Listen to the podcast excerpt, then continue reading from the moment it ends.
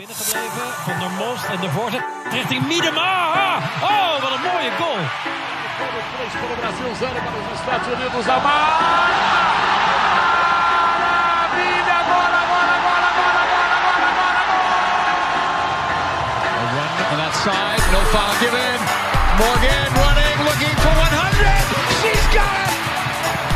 galera, eu sou o Thiago Ferreira e está começando de primeira podcast de futebol feminino, episódio 56. Estamos integrando o quadro de podcasts do Planeta Futebol Feminino. Antes de mais nada, não esqueça de seguir a gente nas nossas redes sociais, no Twitter, no arroba underline de primeira e no Instagram, no arroba underline de primeira FEM. Estamos no Spotify, Stitcher, Google Podcasts e demais agregadores. Bom, e hoje temos uma convidada especial aqui, a atual campeã brasileira do futebol feminino, Tatiele Silveira. É, vou chamar a Tatiele para se apresentar aqui, depois eu chamo o nosso outro colaborador que também vai conversar com ela. Fala, Tatiele, tudo bem com você? Tudo bem, tudo certo, Thiago. Um prazer enorme estar conversando com vocês e podendo aí falar um pouquinho de futebol feminino, sempre, né? E claro, da ferroviária. É isso aí, uma honra para nós estar conversando com você hoje. E Christian Maia hoje vai me acompanhar aqui nessa conversa. Fala, Christian, como é que você está? Tudo bem? Tudo tranquilo, Thiago. É sempre um prazer estar gravando aqui com você. Seja bem-vindo, Tatiele, para a gente poder falar de um assunto que sempre nos interessa, né? Que é o futebol feminino e a equipe da Ferroviária. Isso aí, então vamos descobrir quais são as ideias da Tatiele Silveira, o que ela pensa uh, sobre futebol e o que ela implanta né, dentro da, da ferroviária. Vamos lá.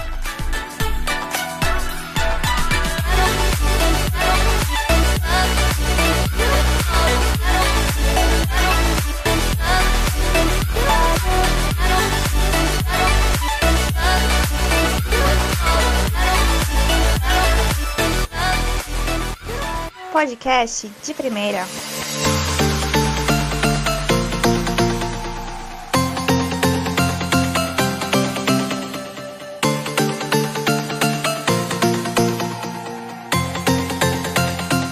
É, acho que uh, é sempre importante, né, a gente estar tá conversando sobre futebol.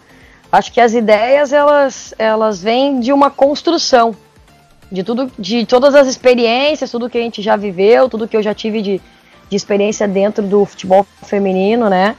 E eu acho que essa construção ela vem lá de trás, desde a época de jogadora, né? Tive alguns anos aí praticando, jogando e paralelo a isso comecei a me interessar pela parte de construção do treino. E então acho que essas ideias elas vão sendo construídas e, e vai evoluindo de acordo com, com, com o futebol. Claro que as ideias que, ela, que, ela, que a gente começa lá, quando eu jogava, até tive uma, uma, uma live com um ex-treinador meu recentemente, que hoje ele é assistente técnico do Adilson Batista, e ele relembrou coisas como a gente jogava lá, né, naquela época, e como eu hoje estou me comportando, né, como treinadora. Então, mas eu acho que as ideias são ideias modernas, uma ideia onde agrega muito, né, a parte física com a parte técnica, Uh, acho que esse contexto do treino, do treino sistêmico, ele me agrada muito, de trabalhar com o jogo, né, propriamente dito. Acho que as meninas precisam muito contato com a bola, acho que é interessante, acho que eu tenho várias influências, né, porque a gente vai pesquisando, vai estudando, tu acaba tendo várias influências de periodização tática, como surgiu muito aí no Brasil recentemente, de, de agregar, né, os trabalhos, mas eu penso que hoje eu tenho uma uma linha de treino, acho que voltada mais para a ideia de, de amadurecimento das meninas, do futebol feminino como um todo, um amadurecimento técnico, tático, e gosto muito de atividades complementares, porque eu penso que as meninas ainda têm necessidade de aprimorar, eu diria, porque muitas não tiveram a base, né? Muitas não tiveram esse, esse primeiro contato, então acho que é uma. Acho que eu, eu tenho uma construção de ideias influenciada de várias, de várias linhas né, de pensamento. Bom, Tatiana, eu gostaria que você falasse de uma maneira um pouco mais detalhada a respeito dessa metodologia de treinamento voltado pra, para o amadurecimento de suas atletas que você começou a descrever. Uh, uh, bom, vamos lá. uh, inicialmente, quando eu chego num, num clube, né, num, num, grupo, que eu tenho um novo desafio, como aconteceu comigo na Ferroviária, por exemplo, em 2019, quando eu cheguei, o meu grupo já estava formado. Então eu não tive a oportunidade de participar da, da contratação das atletas naquele momento. E tive que me adaptar a principalmente a característica das jogadoras de acordo com o meu modelo de jogo, com a minha maneira de pensar uh, a minha equipe, né? Então esse é um, foi um primeiro desafio, porque quando tu participa das contratações, uh, a gente já busca, né, a, a, característica das atletas de acordo com, com o que tu quer, com o que tu imagina nas fases do jogo, que tu imagina dentro da, daquele modelo. Então foi um desafio muito grande. Tanto que o que aconteceu naquele momento foi avaliando né, a característica de cada uma. Teve volante que virou zagueira, né, meia que virou extrema. Isso tudo dentro da minha maneira de pensar. Então o que eu, o que eu tento uh, montar as ideias uh, a partir disso é conhecer o meu grupo de atletas, uh, as características dessas atletas, né, o, o que, que elas têm para me entregar, o que, que eu vejo que elas podem me entregar, características físicas, características técnicas, conhecimento tático, cognitivo. Uh, e aí é, é, muito pela base do dia a dia, a gente vai criando desafios nas atividades, a gente vai vendo qual é o tipo de conhecimento que ela tem. Uh, e é claro, um contexto de quais as competições que eu vou estar participando. Eu sempre gosto de estudar muito a competição na qual eu vou participar, para que a gente possa uh, fazer um desenho de, de como a gente deve se comportar naquela competição. É uma competição longa, é uma competição curta, é uma competição que, que, que é pontos corridos ou não é. Então, acho que são coisas que o treinador, e eu faço muito antes de iniciar o meu trabalho, é tentar uh, buscar características do grupo de jogadoras e estudar muito bem, conhecer muito bem a competição que eu vou jogar.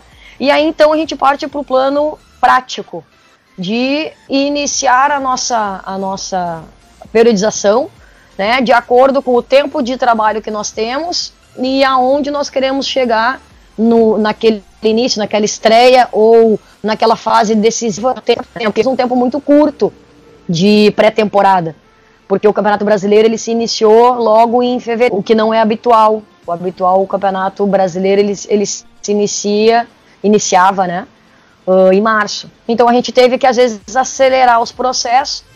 Eu penso que nós começamos sempre com as fases do jogo, né, com, com como a gente vai mostrar isso para nossos atletas. Então eu gosto muito de começar com a parte defensiva. Uh, trabalho, os trabalhos eles são uh, sempre unificados com a parte física. Então a gente tem uma, um planejamento uh, integrado, físico, técnico e tático, e a gente vai né, acrescentando a parte tática com mais frequência. Então, vamos colocar, por exemplo, de 100% a gente inicia 60% a parte física e 40% a parte técnico-tática, sendo que lá naquela parte física, claro que vai acontecer, uh, sempre vai ter a bola. Mas às vezes em pequenos jogos, e em, em jogos reduzidos, em mini-jogos, onde a gente vai acrescentando conceitos táticos dentro daquele trabalho do preparador físico. Então, por isso que a gente monta os trabalhos todos juntos. Ele me diz qual é a valência que ele quer atingir e eu tento acrescentar um, um contexto técnico ou tático naquele trabalho. E tem dado muito certo. Então a gente, a gente pensa junto e começamos sempre assim. Eu tenho, uh, uh, dentro da minha organização, eu dou mais atenção à parte defensiva inicialmente né, no, no, primeiro momento dessa periodização. Uh, passamos por uma parte mais ofensiva num segundo momento e começamos a acrescentar as transições uh, dentro desses, desses trabalhos até que a gente possa estar tá unificando dois conceitos juntos, trabalho organização e transição, organização defensiva e transição ofensiva, ou a organização ofensiva e a transição defensiva, mas eu tento uh, buscar desde uma progressão dentro do meu trabalho. Então nós começamos com educativos dentro de cada de cada conceito, de cada fase do jogo. para que a gente possa chegar num, num grande jogo uh, após um, um, período, né, uh, que a gente acha que já tenha tido um aprendizado e a gente consiga evoluir nas etapas. E a bola parada é uma situação que eu, que eu deixo um pouquinho mais além para ir acrescentando dentro dos meus trabalhos de organização. Não tenho costume de. Uh, gosto de fazer, claro que para o aprendizado, acho que é necessário no primeiro momento treinos específicos de bola parada. Quando tu está ensinando o teu grupo uh, os movimentos que tu quer chegar. Mas a partir do momento que já tem o, o aprendizado, já, já, já ensinei, já, já conseguiu pegar os movimentos, a, a, bola parada ela, ela é acrescentada dentro dos trabalhos de organização. Aí é uma, uma, uma característica que eu acho que é, é uma tendência aí, pelo menos eu tenho trabalhado muito isso, para que a gente possa sempre otimizar o tempo de treinamento, né? Então acho que é isso, assim, a nossa, a nossa metodologia é voltada aí para esse acho que para esse aperfeiçoamento que eu digo, é construímos a, a, a, a periodização com as fases do jogo, aliando a parte física com a parte técnica, porque quer dizer, ao longo do, do passar do tempo, o preparador físico vira com 50% e eu com 50%. Daqui a pouco a gente vai estar tá invertendo isso. Eu vou estar tá com 60% do treino ele vai estar tá com 40%. Até que a gente chega num ponto que ele, que ele fica com a manutenção e a gente tem muito mais o trabalho técnico-tático. E, e aí a gente vai, o que eu quero dizer com o aperfeiçoamento é que eu gosto muito de, de aprimorar as qualidades das minhas atletas. E tenho dito isso porque, como eu falei, a, algumas meninas não tiveram a base né, lá, lá, lá atrás, com 12, 13, 14 anos, como a gente já, já vê hoje acontecendo muitas escolinhas ou até mesmo competições. O estado de São Paulo, né, aqui, aqui em São Paulo, a Aline Pellegrino toma bastante cuidado com esse tipo de, de, de, de, de estímulo né, para as meninas. E nós temos um festival sub-14, que é muito bacana. Só que de repente a minha atleta hoje, que ela tem 20, 23, 27 anos, ela não teve essa base lá atrás, ela aprendeu jogando. Mas ela não deixa de, de, de, de poder aprimorar aquilo que ela já faz bem. Então, às vezes, alguma dificuldade que a gente identifica, nós puxamos uh, treinamentos como complementos naquele, naquela, naquela sessão de treino. E o que ela já faz bem, a gente procura aí estar tá aperfeiçoando, porque eu acho que a, a gente deve sempre enaltecer as qualidades das atletas, porque isso faz toda a diferença no resultado final da, daquela ação né, dentro, dentro do jogo. Tati, é, é, eu já ia te perguntar sobre a importância do contexto né, dentro do, do, da preparação de uma equipe, dentro do, das ideias, do modelo de jogo, mas acho que você uhum. deu uma resposta aí bem, bem completa, é, que, que abrangeu bastante. Eu queria já partir então, a gente ainda vai falar muito de campo, né? Mas eu queria uhum. saber de você, assim, como você avalia o, o, seu perfil de liderança. A gente sabe que existem vários perfis de liderança diferentes. Um pouco sobre o, a sua forma de, de trabalhar uh, com, com as atletas. Aí eu é difícil falar da gente, né? Como é difícil falar da gente. Mas eu tento sempre fazer uma, uma, uma, uma liderança ou um comando uh, compartilhado com o meu grupo de atletas. Uh, e isso foi, foi desenvolvendo ao longo da minha carreira, mas eu sou muito disciplinador, assim, eu, eu gosto muito de, de trabalho, gosto muito do treino, eu sou uma, uma, uma, uma treinadora que me dedico muito a, a, a, planejamento do meu trabalho, né? Eu nunca, jamais eu vou ir para um treinamento sem ter ele planificado, sem ter ele estudado, para saber o que eu quero atingir, qual o objetivo daquele trabalho, o que, que eu quero que a minha, que a minha atleta uh, evolua, qual, qual o conceito que eu quero que o meu grupo evolua com aquele treinamento. Acho que não pode ser só treinar por treinar, a gente tem sempre que buscar objetivos dentro de cada sessão. Independente de, de qual sessão seja, porque às vezes, ah, mas aí é a sessão que é pós-jogo, então ela tem objetivo? Claro, claro que tem, porque a gente não pode esquecer que tu tem um G2, tu tem um G3, que daqui a pouco tu vai precisar daquela atleta e ela tem que estar tá num alto nível também. Então eu, particularmente, eu participo de todas as sessões de treino da nossa equipe, independente de ser pós-jogo ou não. Eu sei que de repente tem treinadores que, que às vezes soltam mais, né, para assistente. Eu estou presente, Uh, tenho a minha assistente técnica e o analista de desempenho presentes no meu treinamento, me ajudando e me auxiliando o tempo inteiro. A minha assistente, claro, a Robertinha hoje está sempre junto comigo, até para trocar ideias, porque às vezes a gente pensa o treinamento e chega na hora da execução, tem dificuldade, ou a gente pode, a gente acha que pode aumentar a dificuldade, então cria uma regra nova, então a gente está sempre trocando essas informações dentro do trabalho.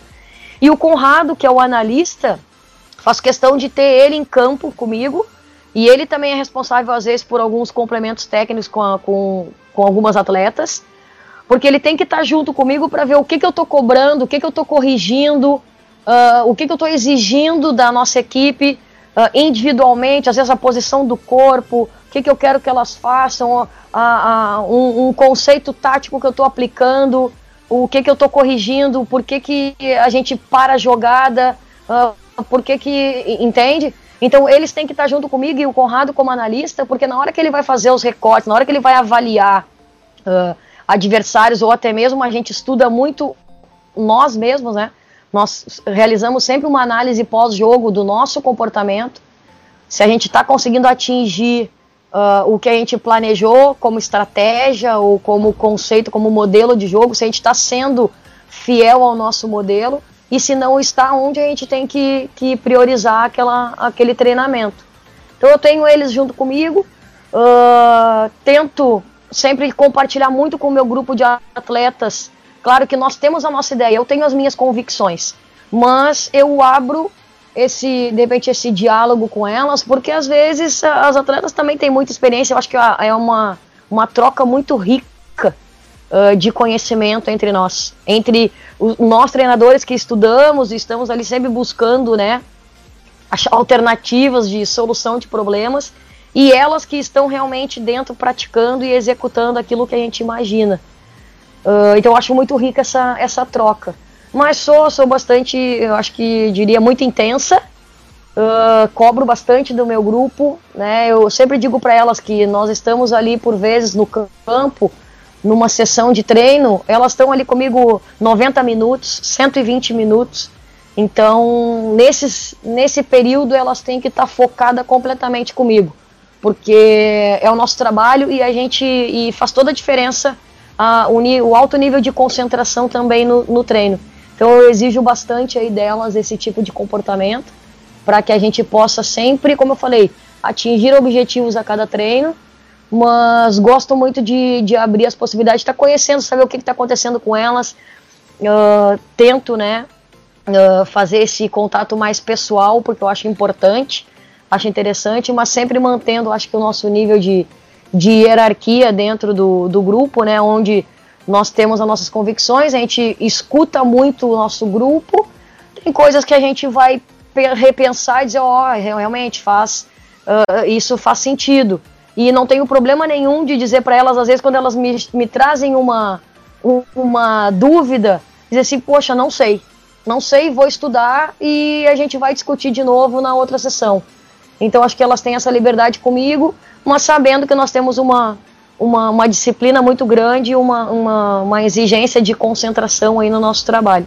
Tatiele, por vezes a gente vê uma determinada jogadora sofrendo por marcação individual. E aí, às vezes, é, essa jogadora adota uma estratégia. Por exemplo, a meia central puxa, baixa para a linha de volantes para abrir um espaço entre linhas. Como uhum. você vê essa jogadora fazendo esse tipo de ação, mesmo que não seja o que você tenha planejado pro jogo. No caso ali, ela está interferindo um pouco na, na sua estratégia pro jogo. Como você lida com isso? É, na verdade, uh, primeiro que nós não estamos. Quando a gente monta uma estratégia para um jogo, tu não espera que tenha uma marcação individual. Exceto se a equipe adversária trabalha nesse conceito, né? De, de marcações individuais. Mas a gente sempre tenta prever ao máximo isso.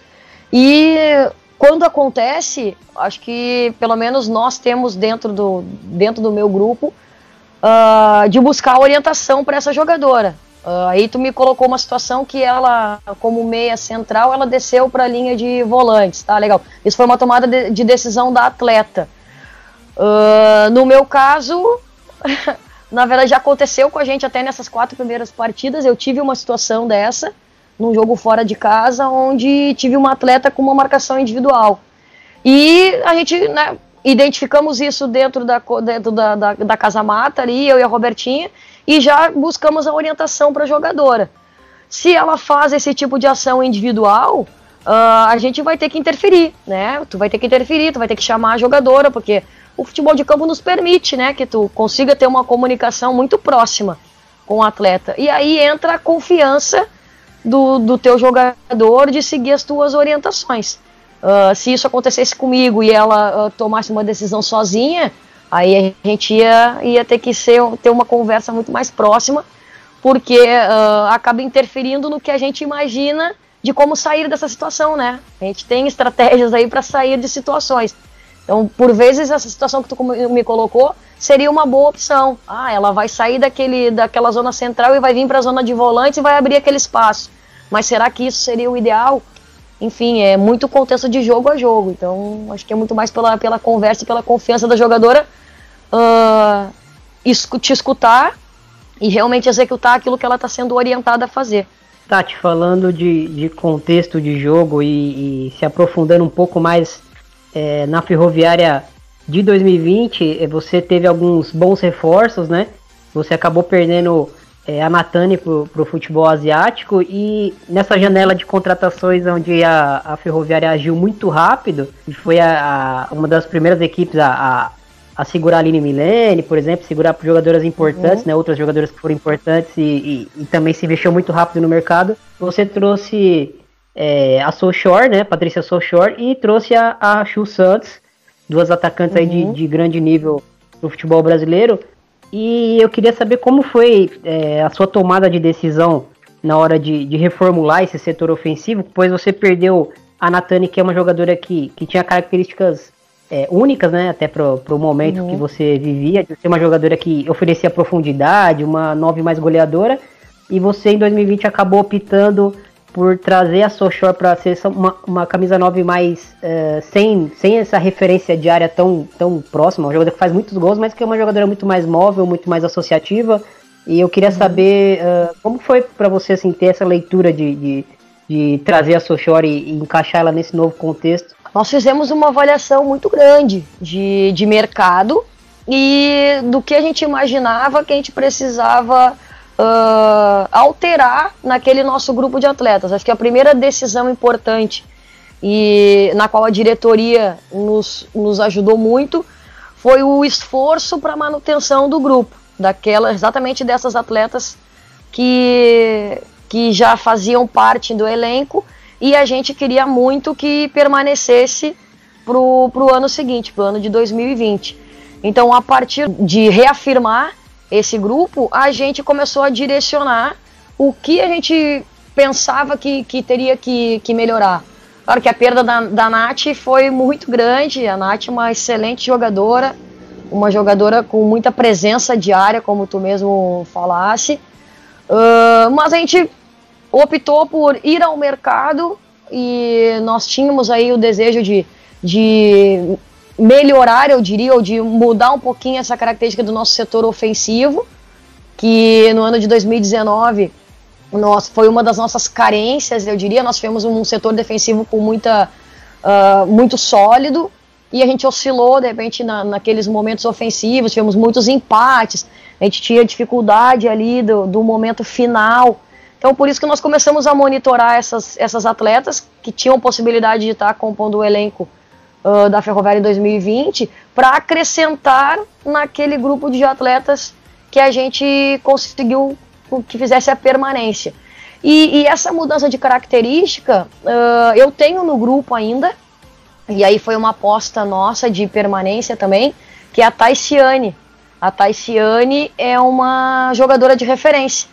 E se a gente for relembrar bem, foi a autora do gol de empate na semifinal do jogo em casa contra o Kinderman, ela foi quando a Nath machucou. A Nath machucou no aquecimento, faltava eu acho que 5, 10 minutos para terminar o aquecimento. A Nath sentiu uma lesão muscular e a Taisiane, ela tem 18 anos, é uma jogadora formada dentro da Ferroviária, um potencial muito grande, tem convocações aí da seleção sub-20, foi lembrada Uh, na, acho que ela participou do Mundial Sub-17, foi lembrada pelo Jonas na Sub-20. E é uma jogadora na qual a gente tá, tá formando ela. É uma jogadora que é da Ferroviária, que cresceu dentro do clube, com a metodologia do clube, com, com a identidade do clube. E quando a gente perdeu a Nath, foi uma, uma decisão que, que eu tive de permanecer com a Taisiane, porque no momento que eu preciso de uma jogadora de área, eu tenho essa jogadora no meu elenco, como característica, uma, uma também uma centroavante, boa cabeceadora, jovem, com, com potencial aí de aprendizado muito grande, já nos, já nos entrega muita coisa legal. Foi decisiva nesses jogos em 2019 lá uh, contra o Kinderman, principalmente, onde ela entrou no jogo, fez gol, uh, teve aí um, um, desempenho muito bacana. E aí, quando a gente foi para o mercado, a gente optou por uma característica um pouquinho diferente, né? E na verdade, a Sochora ela veio para compor o nosso, nosso elenco do setor ofensivo, e mas ela é uma meia atacante. E na necessidade agora também, acho que nós estamos voltando com a Ludmilla. A Ludmilla é uma, também uma jogadora de referência, só que teve uma fratura na tíbia no ano passado. Quando ela tava, a gente estava ali começando as fases finais, ela lesionou. Então foi uma, a gente teve essa perda em 2019, mas ela estava em processo de recuperação para 2020. Então a gente já tinha essas duas jogadoras uh, dessa, dessa faixa do campo, tanto que a Lud está voltando agora, né? Como realmente uh, liberada para atuar. E aí a gente contemplou com a, com a Sochor, com a Chu, a Elisa, também veio do Iranduba.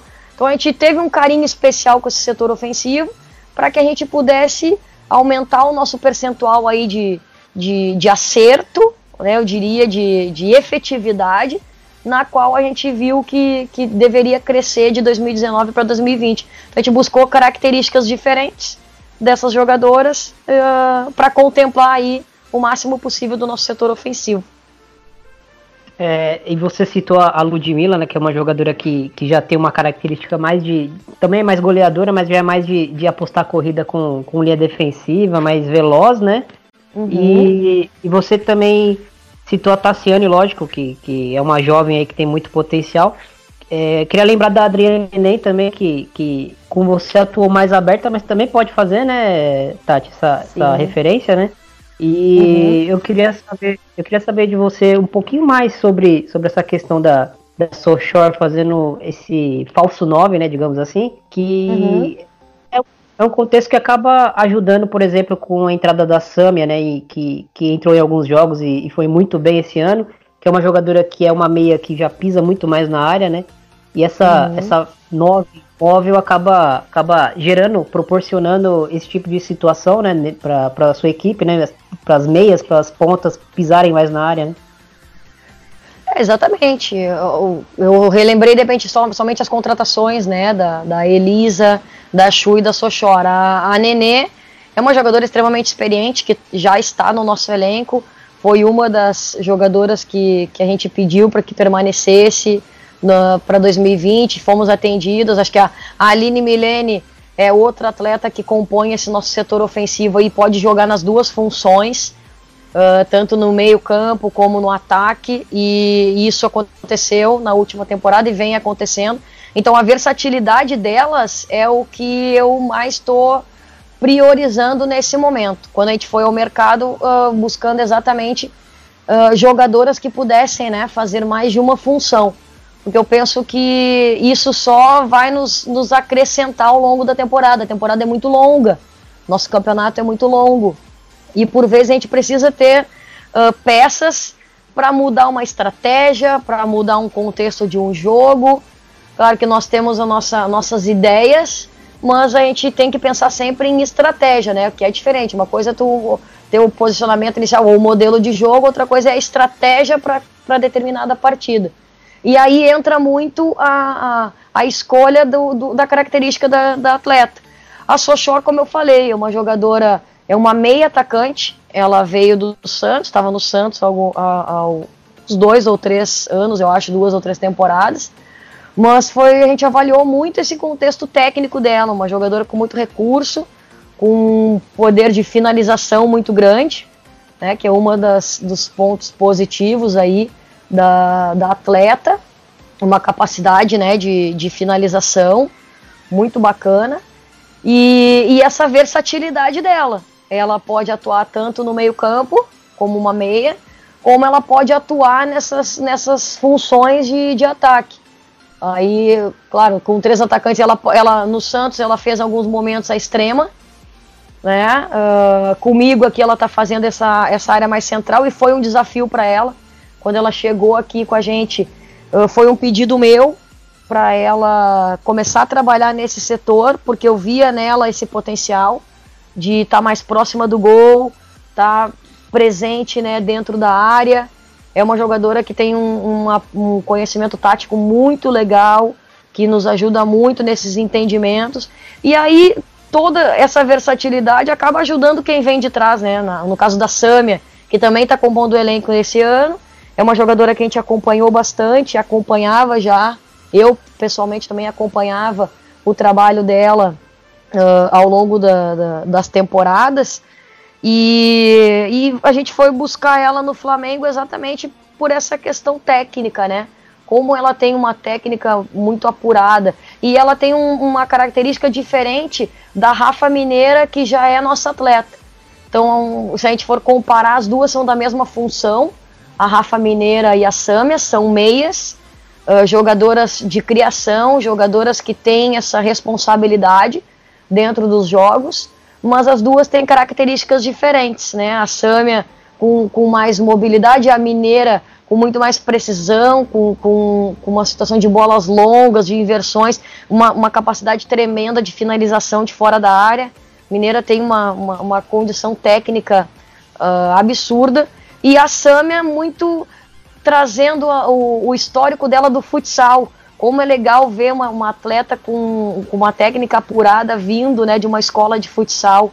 Muito bacana nesse sentido. Então a gente buscou aí agregar e acrescentar no nosso grupo, porque como eu falei, nós vamos ao longo da competição a gente sabia que as equipes iam se reforçar e a gente tem que ter dentro do elenco jogadoras com potencial de estratégia e de mudança né, de, de característica para a gente buscar os resultados e essa versatilidade delas acaba nos dando aí muitas possibilidades. A Sochor hoje está fazendo isso muito bem, né? Com mais mobilidade, buscando seus espaços. A Ludmilla também é uma jogadora assim, a Ludmilla também é uma jogadora uh, mais, mais, com mais mobilidade, que, que gosta né, de, de buscar jogo, mais um falso 9.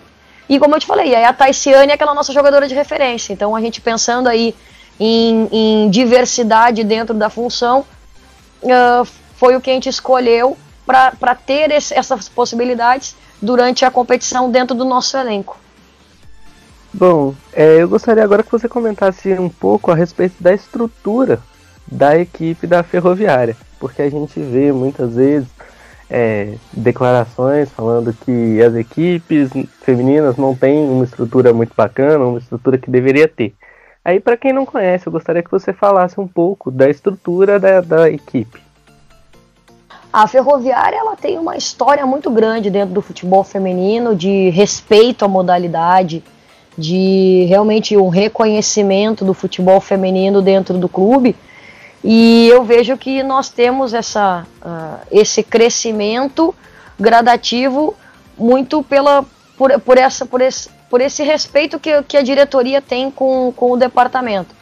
E hoje a Ferroviária acho que é uma, da, uma das, das equipes mais bem estruturadas para dar condições de trabalho às atletas. Nós estamos dentro do departamento de futebol e é um departamento integrado entre feminino e masculino. E quando eu chamo de integrado, é, é, é tu saber que o departamento da fisioterapia do, do masculino e do feminino é o mesmo.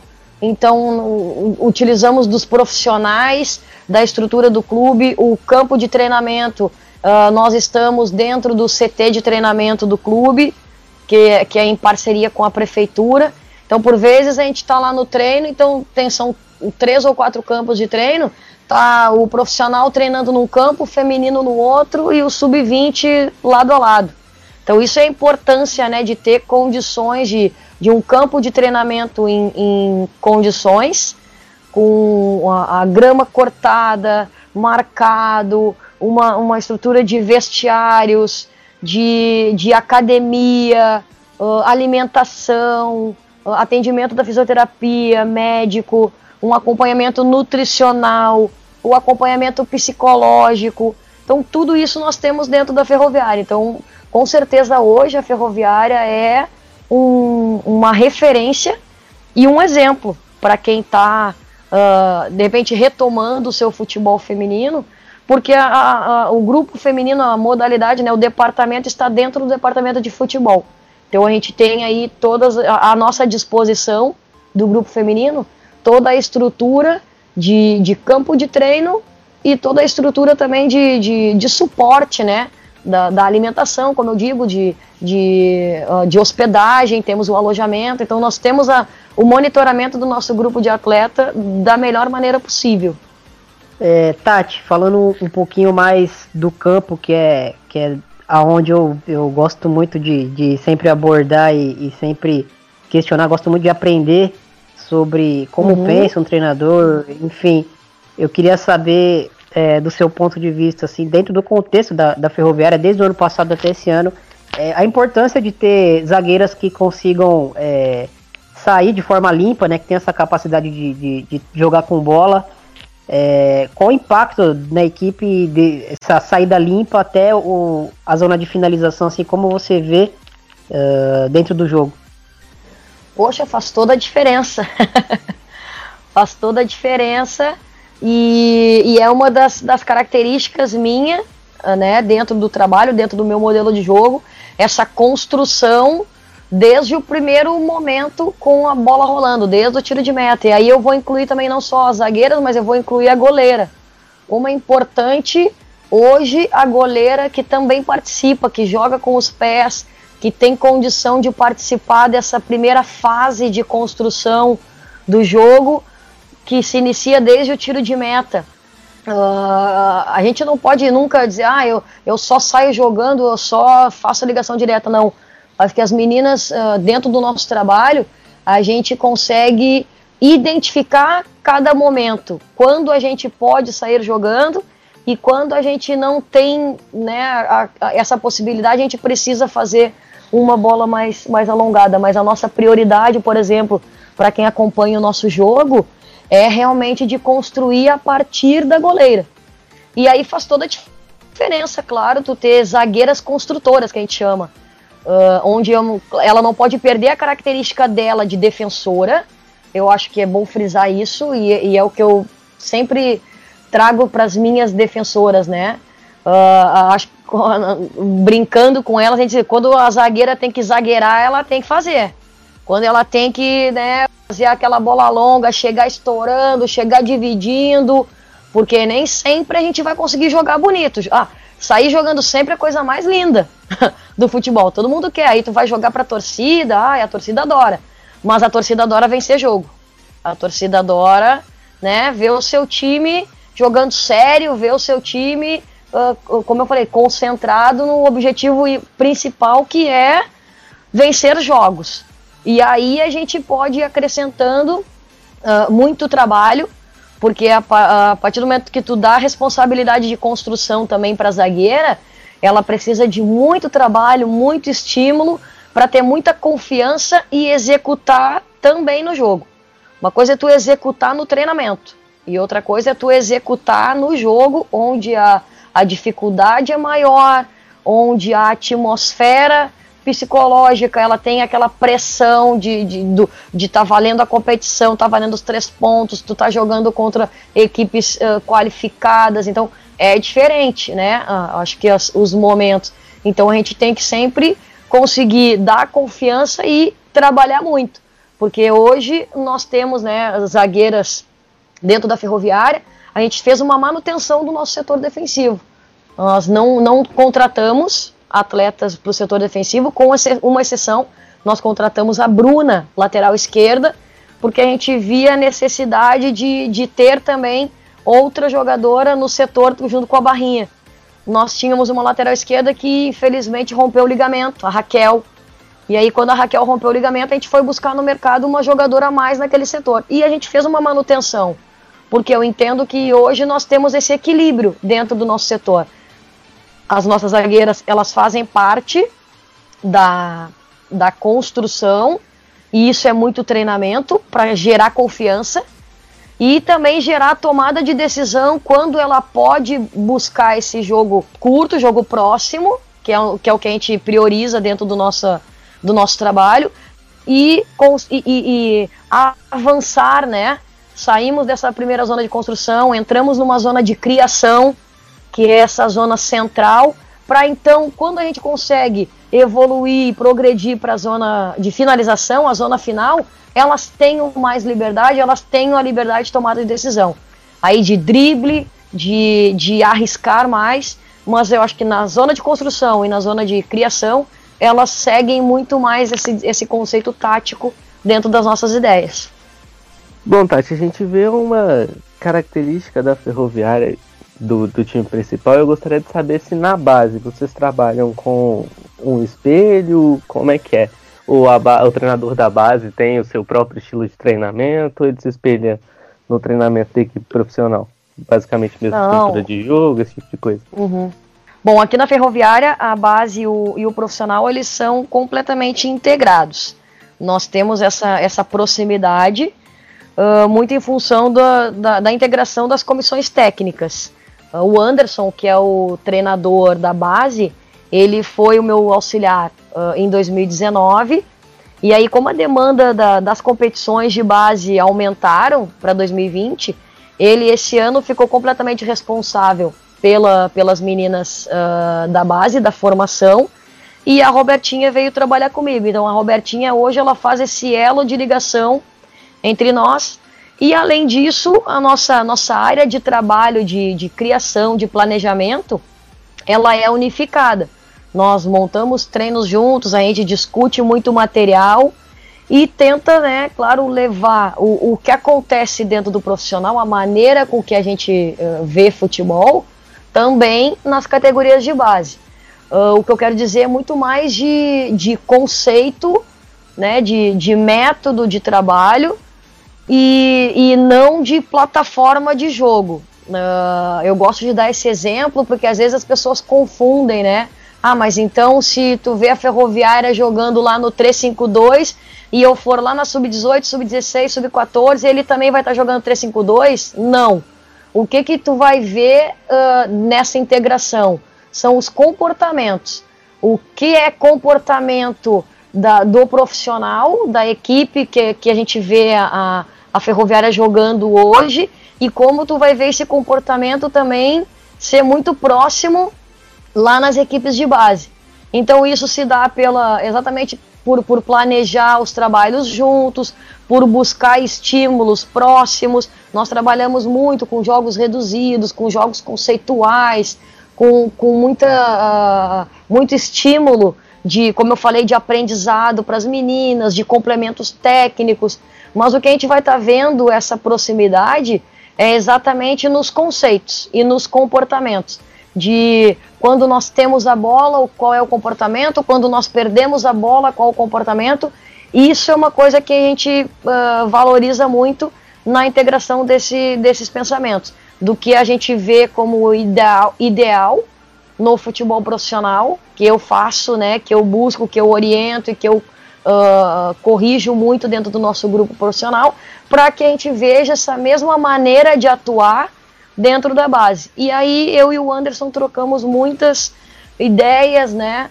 Mas ele tem também, a gente não pode esquecer do, do, do, da característica do treinador e a característica das atletas que ele tem na mão. Então, por isso que a gente não pode confundir, como eu falei, plataformas e comportamentos. Então, ele tem toda a liberdade para trabalhar dentro da plataforma que ele quer, porém, né, de acordo com as características das jogadoras dele e também das ideias que ele tem, né? Ele é um cara que tem ideias próprias e ele também vai ter o, o, o jeito Anderson de jogar. Mas a gente respeita as, uh, eu acho que eu, eu, diria os estímulos e conceitos, né, e comportamentos que nós buscamos aqui no futebol profissional. E até mesmo às vezes eu preciso de alguma atleta lá da categoria de base e eu peço para ele, ah, hoje eu preciso de uma volante, de uma zagueira para completar meu treino. Quando ela vem completar o treino no adulto, ela não tem o choque de realidade. Ela já tem a mesma leitura dos trabalhos realizados lá na base, vai ser a mesma linha de trabalho, mesma linha de pensamento do, dos trabalhos realizados na, no, no, futebol, na, na, no profissional.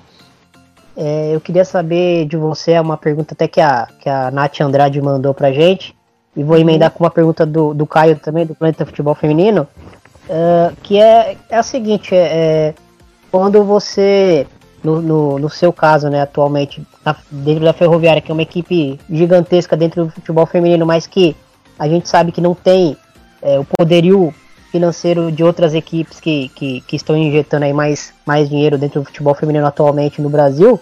É, como funciona a preparação para jogos é, desse tipo? Lógico que a gente sabe que depende muito do, do adversário, de como ele trabalha, mas eu queria fazer um paralelo também com, a, com, a, com as finais do brasileiro do ano passado, o Campeonato uhum. Brasileiro, onde você jogou, você praticou um futebol apoiado, jogou de uma forma é, com posse por vários jogos, né? Várias partidas a gente via a Ferroviária é, tendo muita posse de bola no, nos jogos.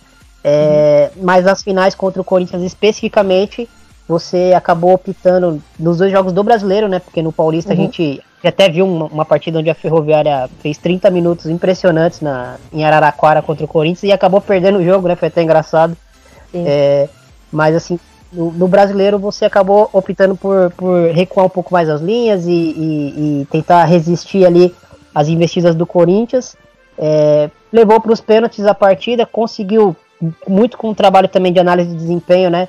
Se sagrar uhum. campeã ali dentro do, do, das penalidades. E a gente queria saber de você é, como funciona a preparação para jogos desse tamanho, assim, como você tenta se preparar, preparar a equipe, preparar, preparar as meninas mentalmente. É, realmente é uma, é uma preparação uh, completa, não só da parte de jogo, de estudo, como tu falasse bem aí, poxa, analisamos muito, claro, estudamos muito naquela oportunidade, e quando a gente vai uh, enfrentar grandes adversários, acho que isso faz parte, né? Faz parte a, a preparação de jogo, uh, tática, estratégia, eu diria, que é, que é o que a gente está falando agora, mas também a parte emocional, mental, de, de se manter mentalmente muito forte uh, pela grandeza, de repente, do clube, mas aí eu, eu entro exatamente nesse contexto, né? Às vezes a gente pensa assim, ah, mas aí é a ferroviária, mas a ferroviária no feminino, ela tem muito respeito.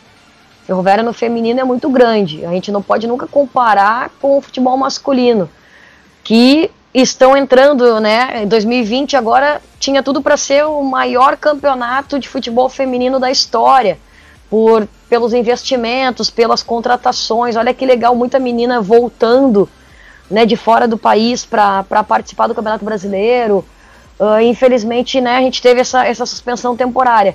Mas a preparação para grandes jogos, independente de qual camisa está do outro lado, eu penso que é muito mais pelo o, o que uh, qual fase da competição tu está se preparando? Ah, eu estou me preparando para semifinal. Eu estou porque o brasileiro ele tem isso, né? Nós temos uma fase de classificação muito grande, onde tu busca estar entre os oito e depois é mata-mata. E aí é que eu, que, eu, que eu sempre falei, né? É outro campeonato. Porque dentro da, da fase de classificação, às vezes tu consegue fazer experiências. Ah, vou, vou jogar assim, vou, vou enfrentar aquele adversário, vou tentar isso, vou tentar aquilo, quando tu tem ainda uma possibilidade dentro da pontuação, é óbvio, né? Daquilo, mas quando chega no mata-mata, tu não pode mais experimentar nada. Tu já tem que ter experimentado tudo na fase de classificação. E aí tu vai poder mensurar o que, que foi positivo e o que foi negativo naquela tua experiência, para quando tu tiver a necessidade de usar novamente, tu vai saber se aquilo vai te dar um retorno ou não, se a minha equipe está preparada para aquela, aquela nova situação. Então a fase de mata-mata é isso. E aí eu não, não diria nem que é o, quem está do outro lado, mas qual a fase. E claro, nós enfrentamos naquele, naquele momento, nossa primeira mata-mata foi contra o Santos, uma camisa gigantesca, não só, no, aí de novo, não só no, a nível uh, nacional de futebol masculino, mas o Santos é muito grande no futebol feminino. Já teve Marta, já teve, né, quantos uh, nomes passaram por lá. Depois nós tivemos o Kinderman, uma equipe muito vitoriosa também, né, com um trabalho muito legal de anos, e finalizou naquele contexto contra o Corinthians, onde nós tivemos muitos jogos. Eu acho que o que uh, a gente tem que frisar nesse, nesse, nessa tomada de decisão das finais, porque nós enfrentamos o Corinthians, uh, acho que se não me engano, oito vezes. Nós enfrentamos o Corinthians no Campeonato Brasileiro, nós enfrentamos o Corinthians no Campeonato Paulista, na fase de classificação. Depois nós caímos na semifinal contra o Corinthians e as finais contra o Corinthians de novo. E uh, para ainda aumentar o grau de dificuldade, as semifinais do Paulista foi na mesma semana do, da final do Brasileiro. Então a gente, a gente teve a oportunidade de jogar com o Corinthians muitas vezes antes daquela final. Então ali eu já pude tomar algumas decisões de o que eu posso tentar fazer e o que eu não devo fazer. Isso foi o mais importante. A qual jogo que eu tentei fazer algo que realmente não deu certo e a gente tinha já perdido um jogo lá atrás. Então acho que esses jogos nos deu aprendizado e, claro, uh, criando as nossas expectativas de como enfrentar essa equipe, que é uma equipe qualificada, tem um projeto muito grande, e a gente vinha, né, uh, daquele momento de uma sequência de jogos contra elas. Então, assim como a gente conhecia muito bem esse Corinthians, esse Corinthians também conhecia muito bem a Ferroviária. Então, acho que foi um momento que, de tomar decisões de o que, o que a gente já tinha uh, vivenciado contra essa grande equipe, que eu sabia que eu não podia fazer novamente, que seria perigoso, seria de repente uma, uma situação que, que, que não ia me ajudar, e o que eu precisava fazer naquele momento para uh, eu, eu diria, minimizar a, as forças dessa equipe. E foi o que eu tentei fazer e de repente a gente viu que, que foi uma decisão acertada. De tentar jogar menos, né? Uh, como porque fugiu um pouquinho da nossa característica e nos preocupar um pouquinho mais com aquele setor defensivo, de como a gente ia encontrar uh, a, a, a maneira de nos defender bem e também conseguir sair para jogar. Então a gente teve que fazer uma opção e mais do que isso é de novo é a confiança do teu grupo porque se elas não não estão ali ó pensando o jogo junto com a porque sempre falo para a gente jogou a, até a final nós jogamos três quatro foram quatro ou cinco jogos antes das finais que nós jogamos com elas.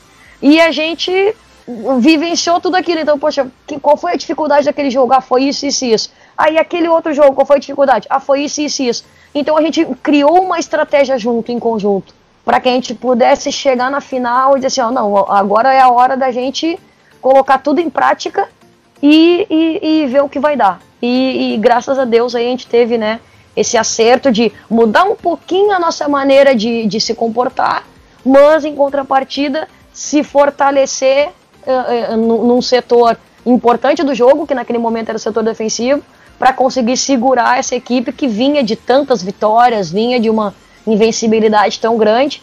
E dentro da nossa, do nosso contexto, o, os empates foram importantes, né? Os, uh, o, o, gol, a gente sair vencendo em Araraquara na primeira final foi muito importante para nós. O gol da Aline Milene logo no início. Então são coisas que a gente já vinha prevendo, né? Poxa, o Corinthians há quantos jogos não saía perdendo nenhum jogo? Então a gente tinha aquela, aquela expectativa de tentar fazer esse gol antes, para ver como, como que iria se comportar essa equipe. Então a, a, gente pensou várias coisas. Às vezes a gente pensa e não dá certo. Agora, quando a gente pensa e dá certo, poxa, que legal. A gente pode continuar com aquela ideia ou com aquela estratégia dentro daquela, daquele jogo. E foi o que aconteceu. A gente mudou um pouquinho a maneira de pensar, mas foi muito assertivo aí. E, e mais do que isso, as meninas completamente engajadas daquela maneira de se comportar e da, e da busca por esse título que era uma, um sonho para todas nós.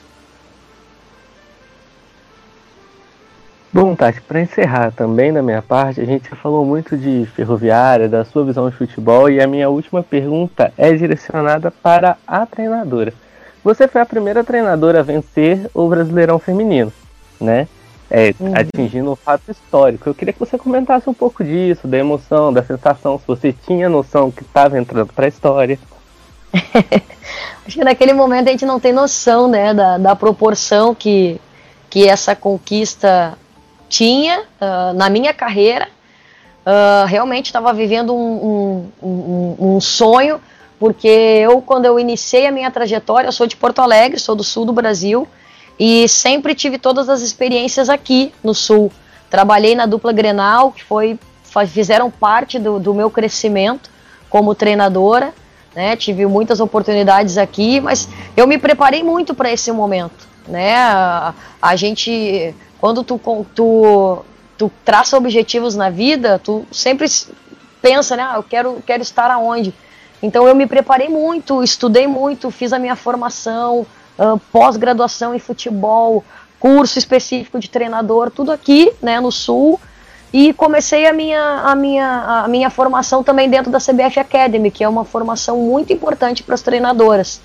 E, e, e, bato muito nessa treca. Como é importante a, a preparação extra-campo, porque quando a gente tem a oportunidade, eu tive a oportunidade na, na ferroviária, é um outro momento. Eu saí de, de Porto Alegre do Sul, recebi o desafio muito grande da ferroviária, que era uma equipe muito tradicional, e, e, e, fazer história dentro desse clube é, é tem um, um, um, fator diferente, porque a Ferroviária tem né, essa, essa tradição como, como equipe campeã.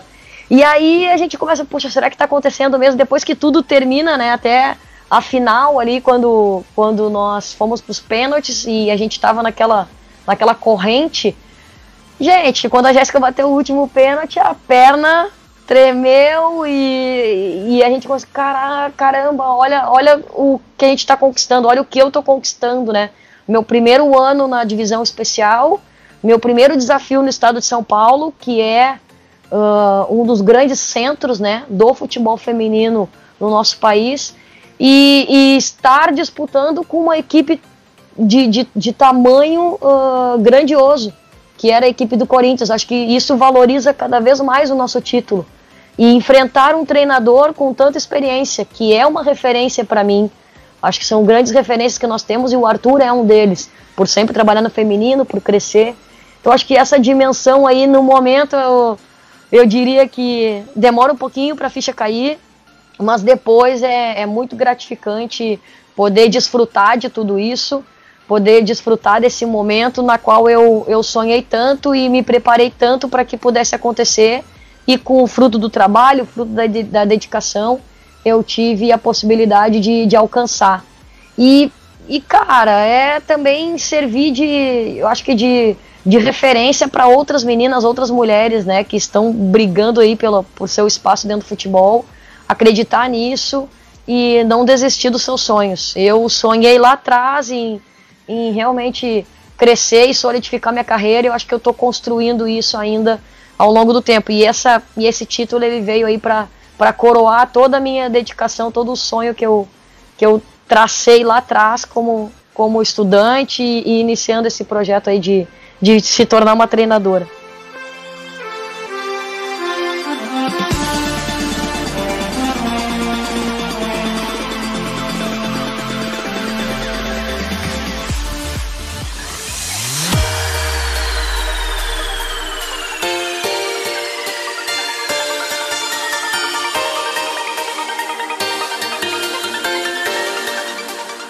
Queria agradecer, Tatiele, baita conversa aí, a gente conseguiu aprender bastante sobre você, sobre o que você pensa sobre futebol.